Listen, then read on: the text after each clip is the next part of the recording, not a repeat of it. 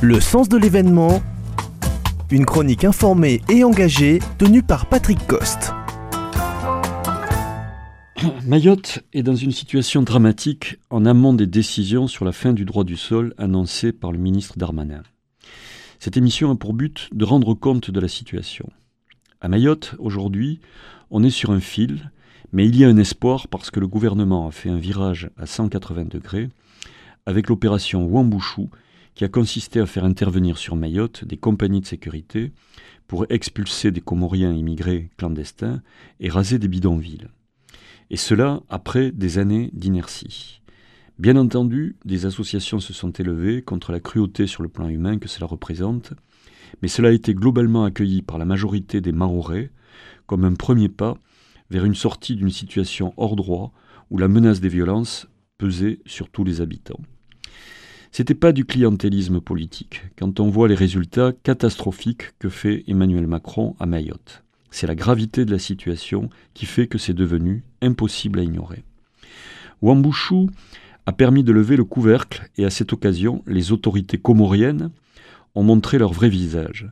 Cela a discrédité tous les accords entre la France et les Comoriens qui, depuis des dizaines d'années, donnaient un cadre qui participait à la dégradation de la situation. Et puis cela a permis de montrer que ce n'est pas qu'un problème d'immigration, c'est un trafic humain, c'est une économie clandestine. 75% des Français soutiennent l'opération et cela donne une visibilité au problème de Mayotte. L'enfer, à Mayotte, c'est la moitié de la population qui est étrangère, en grande partie en situation irrégulière. Par rapport au nombre, on ne compte pas les enfants, or la grande majorité de cette population a moins de 20 ans, ce qui est un angle mort qui permet de cacher la situation. 77% de la population vit en dessous du seuil de pauvreté sur 500 000 habitants. Mayotte, dans les années 70, c'est 40 000 personnes qui sont devenues 500 000 aujourd'hui, avec un taux de natalité extraordinaire parmi les émigrés comoriens. Mais l'enfer, c'est aussi un quotidien. Si vous travaillez à 20 km, vous mettez deux heures parce qu'il n'y a pas eu d'investissement en route, ce qui provoque une saturation au niveau des mobilités vous n'êtes pas sûr d'avoir de l'eau potable, puisqu'il y a trois jours de coupure par semaine. Par ailleurs, l'île est truffée de violences, et donc le programme d'une journée se fait par contournement de ces poches de violence qui sont présentées chaque jour sur les réseaux sociaux. Sur la route, il y a des barrages dignes des bandits du Moyen Âge qui rançonnent le conducteur.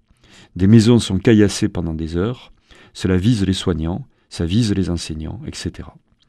L'espérance de vie est de moins de 10 ans par rapport à la métropole, des maladies qui sont liées au stress. Ceux qui commettent ces actes, ce sont souvent des mineurs amenés par leurs parents. Ces groupes sont organisés aussi pour prendre le contrôle des terres. Ils prennent les champs afin d'alimenter une agriculture illégale. Il y a trois raisons à cette immigration des Comoriens. Premièrement, ils viennent d'abord pour se soigner gratuitement. Deuxièmement, pour l'éducation, étant donné que le système éducatif s'est effondré aux Comores. Troisièmement, il y a la perspective d'obtenir des papiers français. Ceux qui obtiennent des papiers rejoignent aussitôt l'Hexagone dans la semaine qui suit. Le point de vue côté comorien, c'est que Mayotte a été volée par les Français, que Mayotte appartient aux Comoriens, alors que les Mahorais ont voté pour leur appartenance à la France, ce que les Comoriens n'acceptent pas. Cette situation dramatique a incité le gouvernement à faire une loi d'exception sur le droit du sol. Toute la question est de savoir si le Conseil constitutionnel va l'accepter, puisque c'est un droit inscrit dans notre Constitution.